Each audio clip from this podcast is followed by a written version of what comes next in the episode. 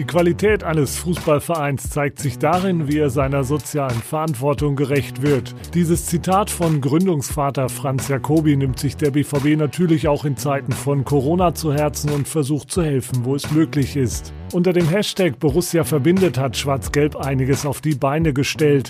Welche tollen Aktionen dabei herausgekommen sind, darüber sprechen wir heute mit dem Leiter der Abteilung Corporate Responsibility, Daniel Lörcher. Ihr hört den BVB-Podcast, präsentiert von 1 und 1. Jetzt mach mich hoch! So, so, so. so. 1 zu 0 für Köln! Wer hat grandios Saison gespielt? Ihr hört die nächste Ausgabe von unserem BVB-Podcast. Schön, dass ihr wieder dabei seid. Mein Name ist Philipp Oppel und ich freue mich heute, dass ich einen Kollegen zu Gast habe hier bei uns im Studio. Daniel Lörcher, den Leiter der Abteilung Corporate Responsibility. Daniel, schön, dass du hier bist. Hallo zusammen, schön, dass ich hier sein darf. Wir haben im Intro das schöne Zitat von unserem Gründungsvater Franz Jacobi gehört. Wenn man diesen Maßstab anlegt, wie viel Qualität hat dann Borussia Dortmund? Na, ich finde das äh, schwierig, uns jetzt selbst zu bewerten. Ich glaube, was einfach wichtig ist, ist, dass wir ähm, mit Beginn der Corona-Krise einfach ein paar Maßnahmen ins Leben gerufen haben, die sofort eine Wirkung entfaltet haben. Und ähm, von daher würde ich sagen, also sind wir da ganz gut aufgestellt und äh, machen, glaube ich, einen ganz guten Job und ähm, finde es auch einfach ja wichtig für die Menschen da zu sein und zu, zu agieren und ob das dann jetzt ähm, also ob wir da jetzt eine Spitzenreiterposition einnehmen oder ob wir das als gut bewerten, das finde ich dann ganz cool, wenn das Feedback eben von außen kommt so. Es ehrt dich ja, wenn du da sehr bescheiden bist, was das Thema angeht, aber ich finde schon, dass man da stolz drauf sein kann und es ist ja wirklich auch ein Zeichen von Borussia Dortmund, dass man sich darüber definiert, eben ein bisschen mehr als nur ein Fußballverein zu sein. Na klar, ich finde, also ich will damit nicht sagen, dass äh, die Sachen, die wir gemacht haben, nicht nicht zielführend waren. Ähm, ich glaube vor allem, wenn ich mal ein Beispiel herauspicken darf, den digitalen Spieltag, das ist ja so ein bisschen ähm, letztlich auch davon getrieben gewesen, dass äh, wir gesagt haben, am Spieltag die Menschen in den Kneipen, der BVB lebt von diesem Bild einfach. Überall auf der Welt gucken die Menschen auf diese Stadt, man kommt nicht daran vorbei und dann das aufzugreifen und zu sagen, okay, wir spielen zwar nicht, aber wir versuchen trotzdem euch zu unterstützen, weil ihr wichtig für uns seid im, im alltäglichen Betrieb, ähm, ist, glaube ich, dann so ein, so ein Augen- oder so, so, so ein Hingucker auch letztlich geworden. Das ist ja schon ein ganz gutes Stichwort. Du hast jetzt schon konkret ein Beispiel genannt. Es gibt ja noch viele, viele Aktionen mehr. Was kann man da vielleicht noch herausheben? Digitaler Spieltag haben wir schon gehört. Was gibt es noch für Aktionen, die man unbedingt jetzt nochmal erwähnen kann? Ja, also ich würde, ähm, das ist äh, ganz lustig, das zusammenzufassen, weil es eben, wir haben am Anfang zusammengesessen und haben uns tatsächlich ein bisschen schwer getan zu überlegen, okay, wir spielen jetzt nicht, was passiert jetzt eigentlich, wie gehen wir damit um? Und die Maßgabe war dann und auch einfach übergreifend, gar nicht nur im Bereich des Solidarischen, zu sagen, okay, wir, also was kann der BVB eigentlich leisten? Wir können unterhalten, wir können informieren über auch gesetzliche Vorgaben wie ähm, das Abstand halten beispielsweise ähm, und wir können eben solidarisch sein. Und ich glaube, neben dem digitalen Spieltag ist unsere Spendenkampagne der Stiftung auch ein ganz wichtiges Thema geworden. Ähm, der erste Reflex war so ein bisschen, okay, warum sammeln wir eigentlich Geld ein? So, das ist jetzt ja gerade nicht das, was hilft. Also typische Mechanismen ähm, von Hilfsaktionen ähm, haben erstmal nicht gegriffen, weil üblicherweise, ähm, wenn irgendwo Hilfe gebraucht wird, dann wird entweder Manpower gebraucht ähm, oder auch Womenpower, man fasst mit an, oder es wird eben Geld gespendet. Und das war ja im ersten Step total schwierig zu sagen, okay, Finanziell gibt es erstmal keine direkten Auswirkungen im, im allerersten Schritt. Ähm, und anpacken geht auch nicht, weil wir ja Abstand halten sollen und nicht die, die, ähm, das Risiko der Ansteckung vergrößern sollen. Und ähm, letztlich hat sich dann aber ausgezahlt, weil wir jetzt eben so nach sechs bis acht Wochen ähm, festgestellt haben, dass es doch auch für die sozialen Projekte ähm, oftmals finanzielle Herausforderungen sind und wir jetzt natürlich mit den Stiftungsgeldern dann auch richtig toll unterstützen können.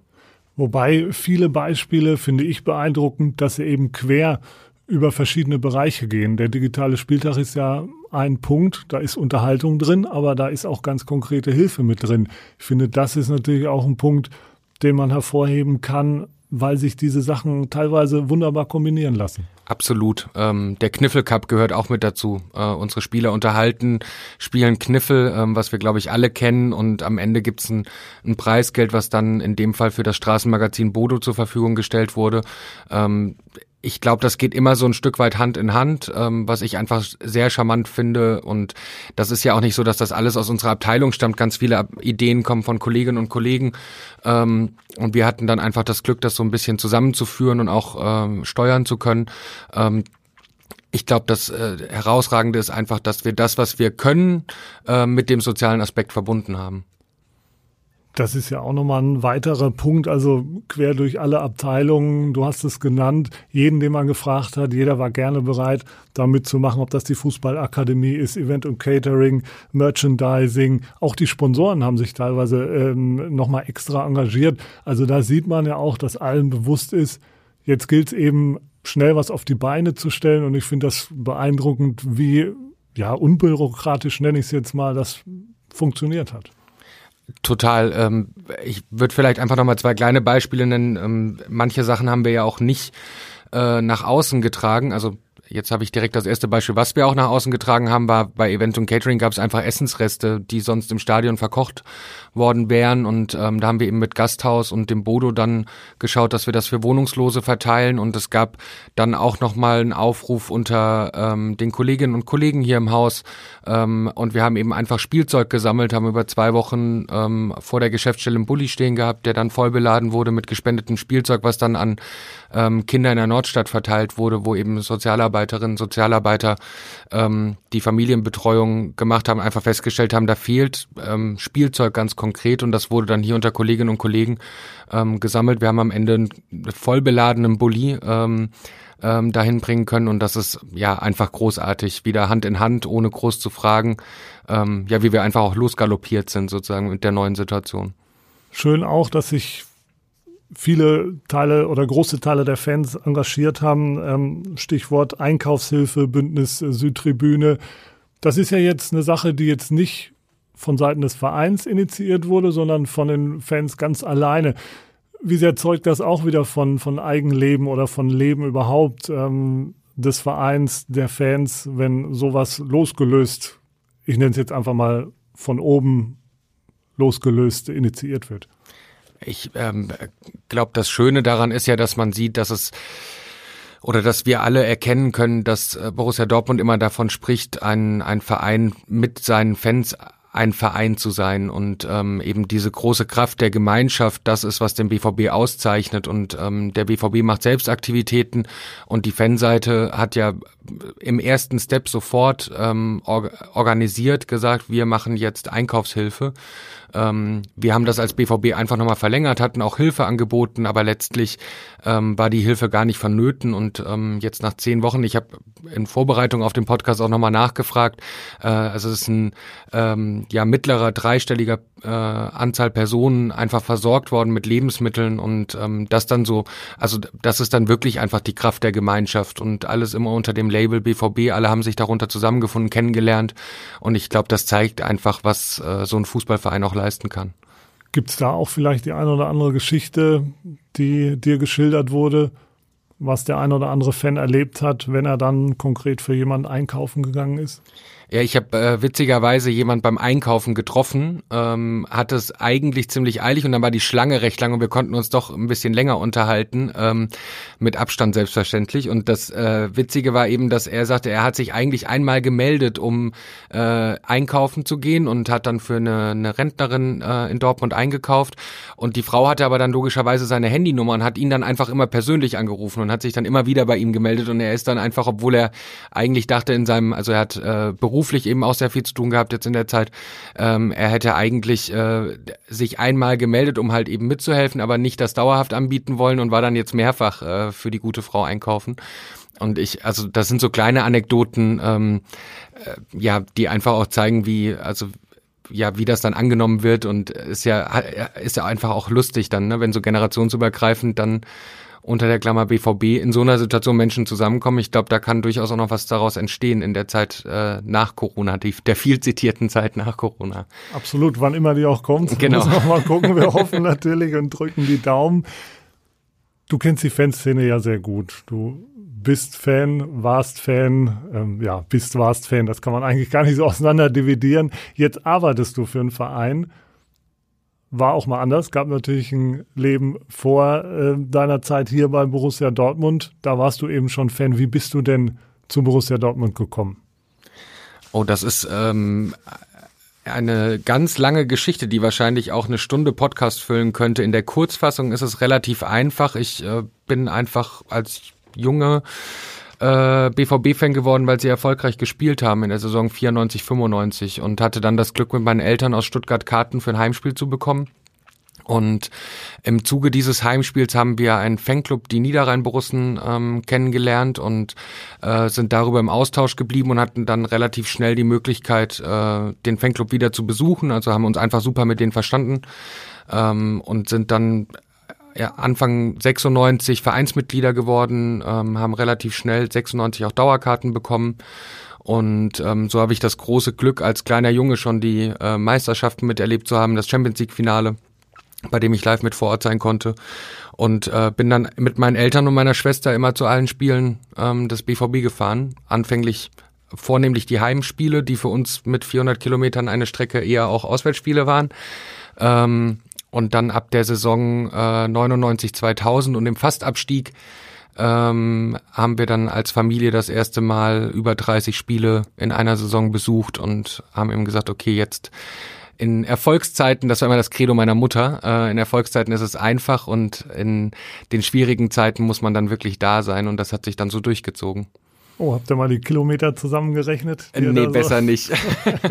Waren auf jeden Fall einige, aber das zeigt ja, du hast damals schon jede Menge Herzblut, jede Menge Einsatz für den Verein gezeigt.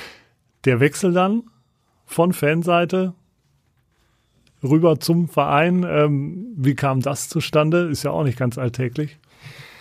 Nee, das nicht. Äh, ich glaube, vorgemacht hat mir ja letztlich Jens Volke, wenn man so will, ähm, der dann auch Fanbeauftragter wurde und aus der Fanszene kam. Ähm, bei mir war es so, dass ich 2012, mit Beginn 2012, mein, meine ehrenamtlichen Aktivitäten eigentlich größtenteils eingestellt habe, ähm, aus ganz unterschiedlichen Gründen und ähm, ja, ich dann einfach mit meiner Frau, meinem Schwager, meinem Freundeskreis so zum, zu den Spielen gefahren bin, ähm, was auch eine ganz coole Erfahrung war, so ganz ohne Verantwortung und Aufgaben. Und im Herbst 2012 gab es dann eben die Möglichkeit, sich damit zu beschäftigen, ob ich hier FEM-Beauftragter werden möchte oder nicht. Und ähm, die Entscheidung habe ich mir tatsächlich nicht leicht gemacht. Ähm, aber es war dann auch am Ende äh, so, dass ich mich dafür entschieden habe und gesagt, ich probiere das einfach aus. Ich hätte mich wahrscheinlich mein Leben lang geärgert, wenn ich es nicht probiert hätte.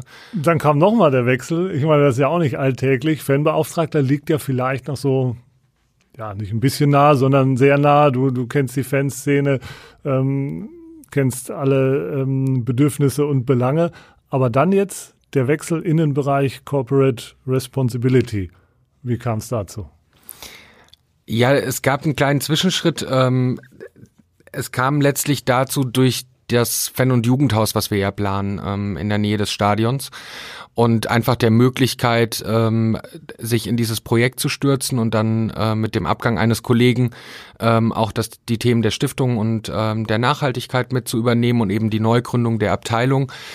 Ich hatte für mich so ein bisschen, also ich war super happy mit meinem meiner Aufgabe in, in den Fanangelegenheiten, habe aber letztlich auch dann irgendwann, als das Angebot kam, habe ich festgestellt, dass es auch der richtige Zeitpunkt war, dass es äh, dass es eben kam und ähm, soziale Projekte, die Antidiskriminierungsarbeit, es gab schon immer viel Überschneidungen zu dem Thema. Ähm, auch am ersten Nachhaltigkeitsbericht habe ich als Fachverantwortlicher ähm, dann eben die Kollegin unterstützt, die das äh, verantwortet hat und ähm, ja, da sind einfach Themen zusammengekommen, die mich äh, zum einen interessieren, für die ich offensichtlich auch jetzt nicht gerade das schlechteste Händchen habe. Und ähm, dann war es ein ganz schöner Zeitpunkt, einfach zu sagen, so nach ähm, ja fast sieben Jahren ist äh, die Zeit als FEM-Beauftragter ähm, dann auch gut und ich mache auch den Weg frei für, für einen motivierten Kollegen, der nachgefolgt ist und äh, also soll nicht heißen, dass ich vorher nicht motiviert war, aber äh, für jemanden, der nochmal neue Impulse setzen kann und so ist das letztlich entstanden und eben auch einfach eine super spannende Aufgabe. Absolut, ihr habt viele, viele spannende Projekte. Wie wählt ihr diese Projekte aus? Ähm, tragen die Leute die Sachen an euch ran? Pickt ihr euch Sachen raus? Wie, wie kann man sich das vorstellen? Ah, das ist ähm, ganz unterschiedlich. In der Stiftung ist es so, dass wir viele Anträge von außen bekommen, ähm, weil wir ja auch eine Stiftung sind, die nicht eigenverantwortlich Projekte durchführt, sondern Projekte finanziell unterstützt. Da sind natürlich die Projekte mit den Fanclubs ganz besonders wichtig. Ähm, also viele Fanclubs haben schon äh, Kindertagesstätten renoviert, ähm, haben dafür das Material von der Stiftung bezahlt bekommen und ihre Arbeitsleistung war dann sozusagen der Eigenanteil an, an den Renovierungen. Ähm, und auch jetzt gerade in der in der Zeit ähm, haben wir viel Soforthilfe ähm, tatsächlich geleistet. Das ist Ob Obdachlosenmagazin, ähm, Straßenmagazin Bodo ist da ein Beispiel.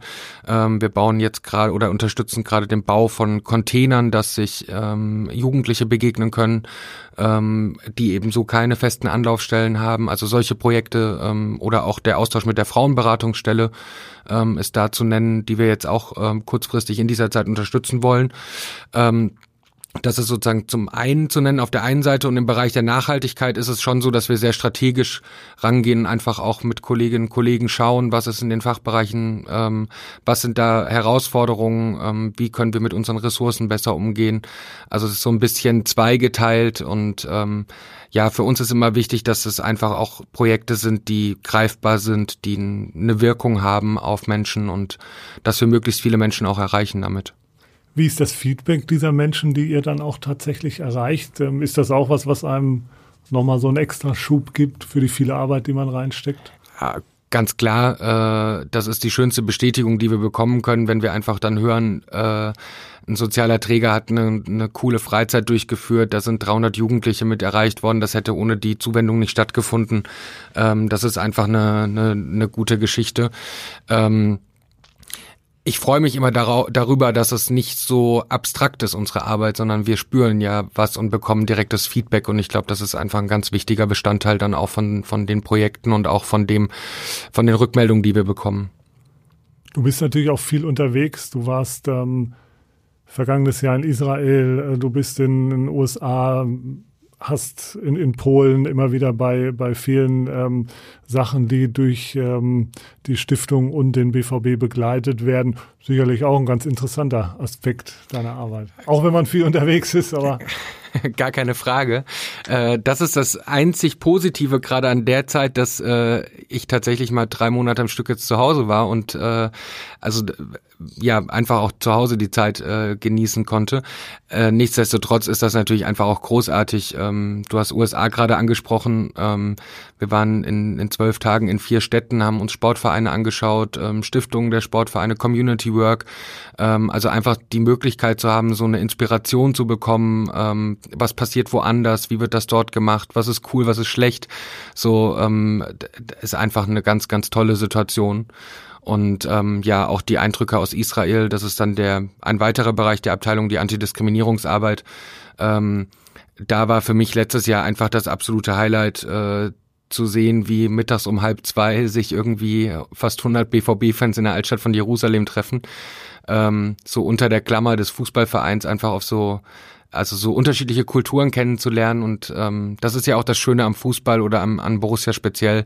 Es ist ja der einfachste Gesprächseinstieg überhaupt, weil irgendwie alle Menschen auf der Welt, wenn sie die Stadt Dortmund nicht kennen, zumindest Borussia Dortmund kennen. Ähm, das ist schon ganz lustig auch. Ja, das Reisen, das muss leider noch ein bisschen hinten anstehen.